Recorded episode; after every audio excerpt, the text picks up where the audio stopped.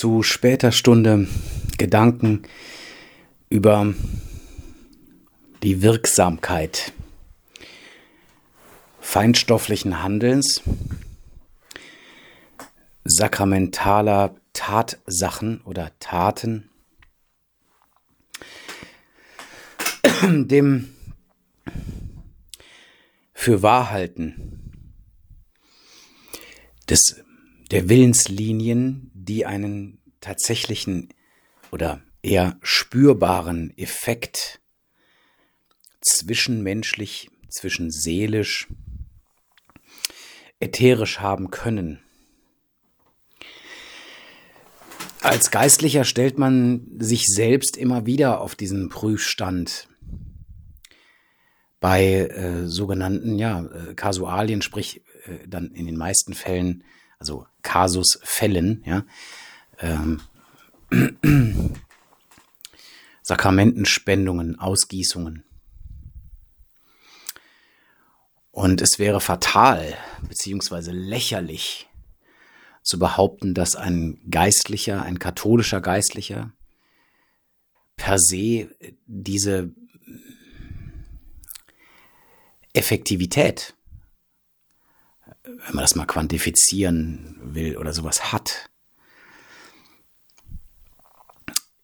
ich habe viele Beispiele in meiner ähm, Geist oder Entwicklung als Geistlicher ähm, gehabt, viele ähm, Geschichten kann man schon sagen, weil ein Sakrament hat immer eine Geschichte, ja. Also man, äh, es kommt ja nicht irgendein Mensch plötzlich auf einen zu und sagt, äh, es gibt Ausnahmen, aber äh, jetzt hier Sakrament, jetzt hier Taufe, jetzt hier äh, Befreiung, also sprich Absolution, äh, Loslösung von der Selbst des Fremde, auch Absolution, äh, jetzt bitte jetzt es ist mir einmal in meinem Leben passiert, dass ich bei einer äh, städtischen Kirchenveranstaltung äh, erkennbar als Geistlicher durch die Straßen gelaufen bin und dann plötzlich ein junger Mann auf mich zukam, vor mir niederkniete.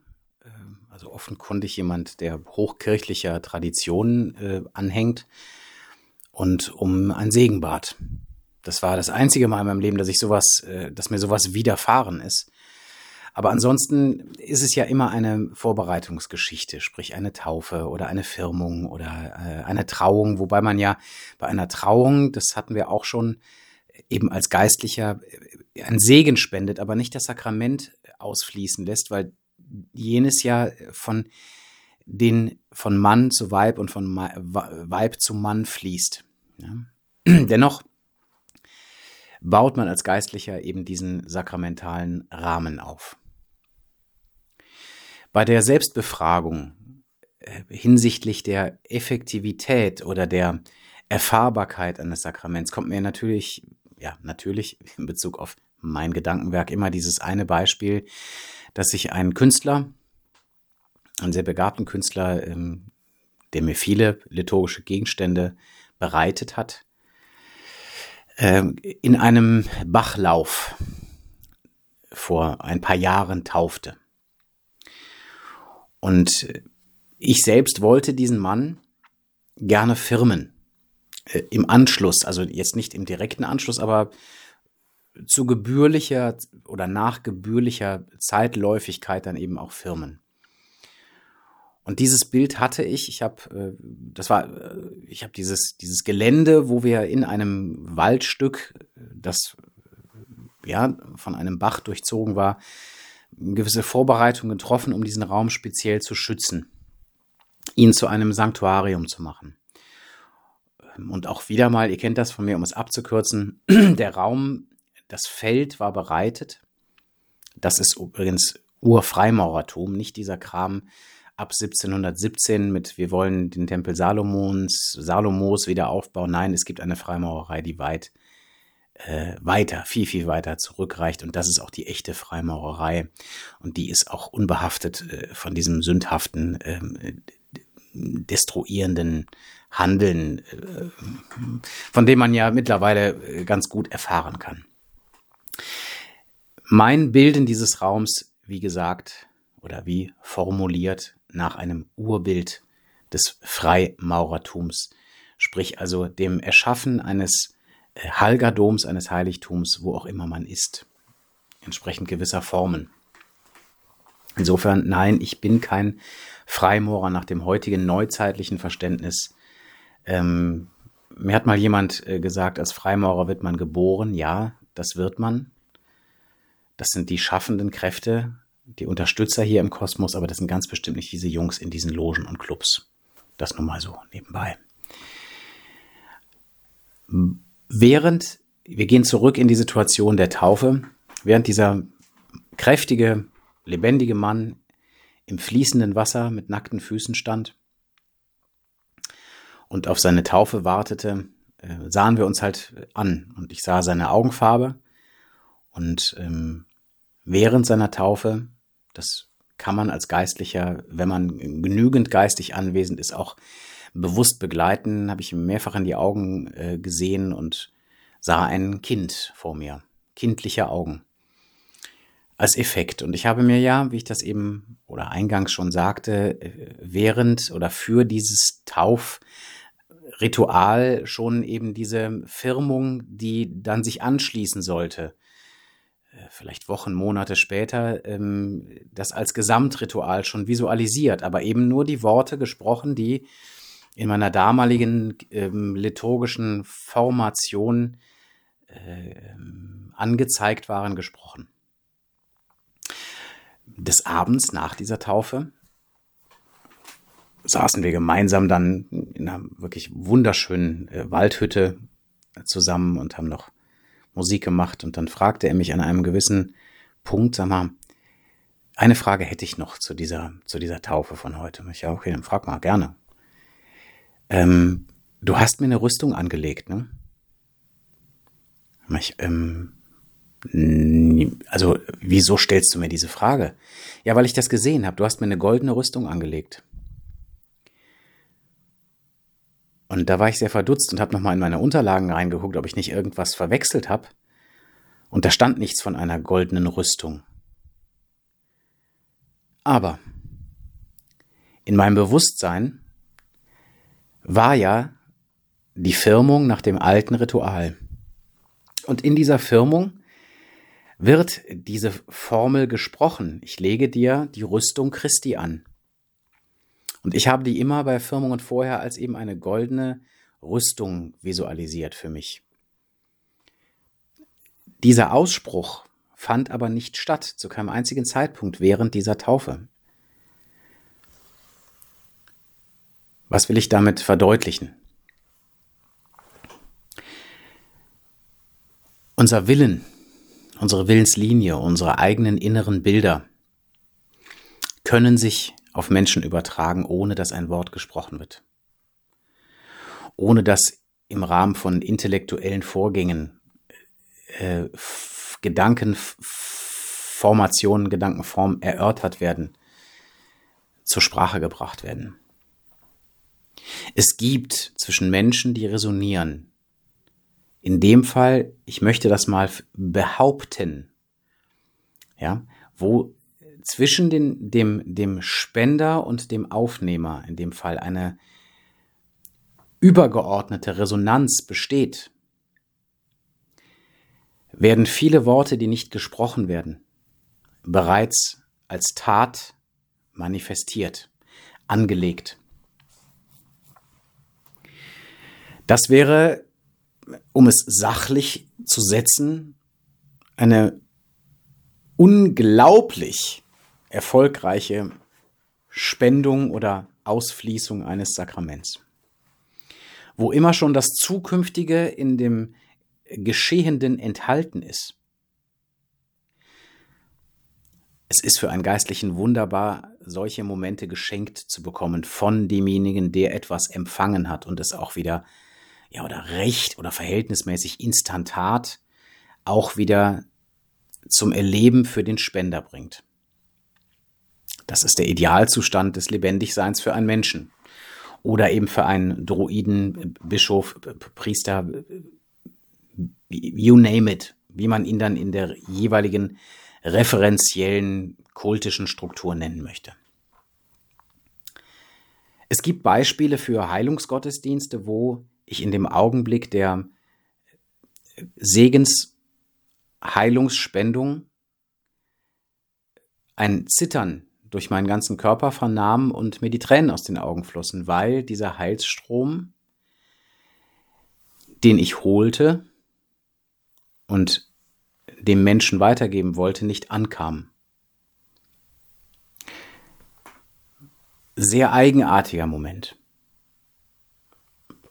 Ungefähr, ich versuche es so vernünftig zu erinnern, zwei Wochen später der nächste Heilungsdienst im Sinne des Sakraments der Stärkung, wo ich merkte, der andere Mensch fängt an, elektrisiert zu sein, zu zittern, äh, zu stöhnen, aber in einem guten Weg. Ja, also jetzt stellt euch das bitte nicht irgendwie Hollywood-mäßig vor, aber wo man merkte, der Willensstrom resoniert. Ich kann es auch wieder erleben, dass das, was ich geben kann und möchte, zum Menschen für den es intendiert ist, der es erwünscht hat, geht. Es gibt Menschen, die können das nicht aufnehmen. Ein äh, als Subdiakon, dann aus der Kirche ausgeschiedener, bei dem habe ich es erlebt, dass er äh, in Gottesdiensten anfing zu schreien, ähm, zu poltern, äh, mit sich selbst zu sprechen, aus dem Raum zu rennen und äh, ich habe ja hier nun mal eine Hauskapelle, durchs ganze Treppenhaus zu rennen, gegen Türen zu schlagen. Ja, also in, im Vestment, also sprich in seiner liturgischen Kleidung, ist dieser Mann ausgerastet. Heutzutage ist er großer okkulter Aufklärer auf Telegram. Ja. Ähm, wo man merkte, äh, die sakramentale, also heilszeichenhafte Willenslinie hat bei diesem Menschen absolut nicht funktioniert.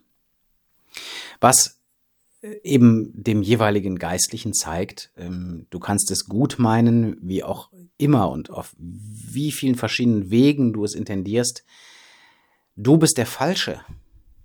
Beziehungsweise du wirst das Sakrament nicht zum Klingen bringen. Das passiert. Ja, das ist, das passiert vielen Menschen, also von der Empfängerseite, wo sie äh, eben als Erwachsene oder auch Senioren sagen können, also diese Sakramentenspendung, nehmen wir mal als Beispiel Firmung, das kann ich mich nicht dran erinnern. Hat gar nicht, das hat gar nichts mit mir oder in mir bewirkt oder äh, vollführt oder nein, da ist mir keine Rüstung angelegt worden. Das war lächerlich oder es war nicht spürbar. Ja. Und das ist eben jetzt mal als Dokumentat für Nichtgeistliche von einem Geistlichen äh, als ehrliches Wort gesprochen. Ein Sakrament kann nicht für sich funktionieren, eine Sakramentenspendung, sondern es bedarf immer wieder eines ähm, oder des Gegenübers, äh, der die empfangen möchte. Das ist wie in das, im Sex, nicht Sexualität, Sex oder ja, im Sexakt. Das können vielleicht viele bestätigen, die bewusst leben, dass eben der Willen des anderen äh, auch empfangen werden können muss. Sonst ist das, ja, also äh, äußere Stimulation, aber äh, wenn das wirklich gelingt, wenn, wenn es einen Sender, einen Empfänger und umgekehrt geben kann, die sich beide äh, ja frequenziell, liebevoll, äh, annehmend, aufnehmend, gebend verstehen, dann wird es zu einer Tat, dann wird Christ zur Tat. Ansonsten, ja, es ist eine zeichenhafte Handlung, die aber ja über die Dokumentation der, des Geschehens nicht hinausgehen kann.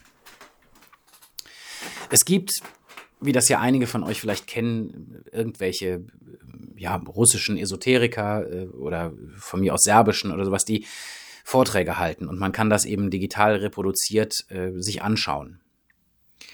Und ähm, ja, man kann es in die eigene Erfahrungs, äh, ins eigene Erfahrungsspektrum bringen, dass man selbst digital reproduzierte äh, Vorträge, in denen zum Beispiel sowas wie Bewusstseinsnamen, Energieanhebungen, das wird vielleicht vielen von euch so ein Begriff sein, ähm, selbst wenn man es sich abends auf dem Handy anguckt, irgendwo im Garten, im Wohnzimmer, im Bett, ähm, funktioniert die intentionale Übertragung von äh, energetischen Anhebungen, weil man sich willentlich öffnend mit der Intention dieses Menschen verbindet.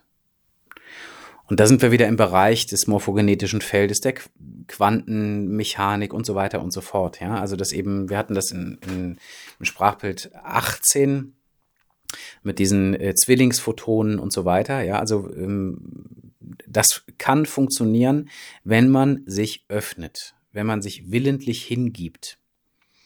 Ja, ähm, ich bin kein Freund von äh, Sakramentenspendungen über das Internet. In Notfällen kann man drüber sprechen. Ja, aber es bedarf eben einer großen Willenskraft des Empfangenden und des Sendenden, ähm, diese, ta diesen Tatwillen äh, auch über den digitalen Äther zu manifestieren. Aber es funktioniert. Das weiß ich aus Erfahrung. Da gehe ich jetzt gar nicht ins Detail. Es funktioniert. Ich habe das selbst mal mit einer geistlichen Kollegin, als ich noch Priester war, erlebt, wo es um eine Fernheilungsintention ging. Und äh, wir hatten uns ver verabredet äh, zu einem gewissen Zeitpunkt und dann fing das Ganze an und ähm, als ich dann aufwachte, schrieb ich dann, also, also äh, nach dem Vorgang, in dem ich mich versenken sollte, ich muss das konkretisieren, aufwachte, schrieb ich dann der geistlichen Kollegin aus Schweden zurück, so, ich bin jetzt, bin jetzt ähm, an dem Punkt, wo ich sage, ich bin jetzt ähm, aufgewacht und ich bin wieder da. So, dann meinte sie, ja, es hat ja auch lange gedauert. Ich, ähm, Moment mal. Ähm, wie lang, äh, wie lang hat das denn jetzt hier? Wie lange haben wir denn gemacht? Meinte sie, ja, anderthalb Stunden. Und das war mir nicht bewusst. Ja, ich war so versunken, dass ich dachte, dass ich dann aufwachte, das wären jetzt so 10, 20 Minuten gewesen. Naja, ich bin mal, war mal kurz weg. Ja, aber ähm, dies, innerlich ist mir diese Zeit äh, eben vorgekommen, diese anderthalb Stunden, Stunde, anderthalb Stunde wie zehn Minuten. Das heißt, es hat eine Verschränkung stattgefunden. Und genauso ist es eben, was, was diese Sakramente betrifft. Der eine Mensch empfindet wahnsinnig viel innerhalb von Minuten oder Sekunden, sieht Bilder und äh, empfängt diesen Heilsstrom, den man als Geistlicher aussenden möchte, aus tiefstem Herzen. Und der Nächste spürt nichts, kann es vielleicht intellektuell irgendwie ergründen oder nachvollziehen. Ja, okay, das kann sich dann in der Zukunft oder in der Folgezeit dann ausprägen. Das halte ich auch nicht für unwahrscheinlich, dass sich eben, ja, also ein sakramentaler Wille eben auf andere Art manifestiert oder niederlegt, als man das vielleicht so äh, sich wünschen würde als Geistlicher. Im Sinne einer, eines Rückbildes, einer Rückmeldung. Ja, nicht auszuschließen. Aber ähm, es bedarf eben in diesem, im Kultus, egal welcher Kultus das ist, eines äh, sich Öffnens für den, auf Seiten des Menschen, der empfangen möchte. Und äh, solange wir uns gegenseitig nicht äh, geben und nehmen können, kann echte Sakramentalität und äh, Kultus als eine selbstverständliche, ähm, als ein selbstverständlicher Teil im Sinne des Kultuslebens kann der nicht greifen. Ja. Aber die Gegenbeispiele zeigen ihm, er ist in der Lage, das zu tun. Und ja, ich erwähne es nicht gerne, aber gewisse Therapien oder auch äh, Haltungen oder ähm, ja, Geisteshaltungen, grobstoffliche äh, Beeinflussungen, Manipulationen im Sinne auch eben von Gentherapien, äh, Graphentherapien, egal wie man das nennen will. Es geht jetzt nicht darum, was da gespritzt wird, sondern welche Intention dahinter ist und wie man das aufnimmt, können dafür sorgen, dass eben da eine Blockade entsteht. Ich bitte darum viele, die das, äh, die vielleicht eben selber sich dieser, aus wie auch immer gearteten Gründen, dieser Gentherapie ähm, unterzogen haben, Meiner Ansicht nach ähm, gibt es mehr zwischen Himmel und Erde, ähm, als wir denken im Sinne der stofflichen Effektivität, also sprich der Wirkstoff und auch der Substanzen. Man kann sich dieser Substanzen und dieser äh, Willensoktroyierungen entledigen. So wie ich das sehe, leichter, als man denkt. Ja, also ich glaube eben nicht, dass man da 25 Basenbäder für braucht. Aber es ist nun mal Tatsache geworden und ich ähm, wünsche mir von Herzen oder ich hoffe von Herzen, ähm, dass es im besten Fall H2O war. Die Menschen nur durch einen Willensakt im Sinne, ja, des Wollens äh, sich ähm, unterworfen haben, das ist meine große Hoffnung, dass eben äh, die, ich nenne es mal widersachende äh, Sakramentalität im Sinne von Injektionen eben auch nur ein ritueller feinstofflicher Vorgang war, den man eben grobstofflich nicht so ausbaden muss, äh, wie es wahrscheinlich wenige der Menschen, die es leichtfertig empfangen haben, aufgenommen haben, verdient hätten. Es gibt einige Menschen, die natürlich ähm, da auf, äh, ja, äh, in der Welt oder ähm, auf der Frequenz des Hasses und des Faschismus ähm, ganz, ganz bewusst diesen Weg gegangen sind. Und ähm, ja, da ist dann eben auch als Konsequenz eben keine Aufnahmefähigkeit mehr da. Und das ist dann auch in Ordnung. Ja, gut, das ist ist so wie es ist. Genauso ist es mit Sakramenten. Also wenn jemand sagt, ich ent, will enttauft werden, ich will entfirmt werden, ich will entpriesterweiht werden oder irgendwas. Ich glaube, das geht, das, dieser Geist zieht schnell aus, wenn man möchte.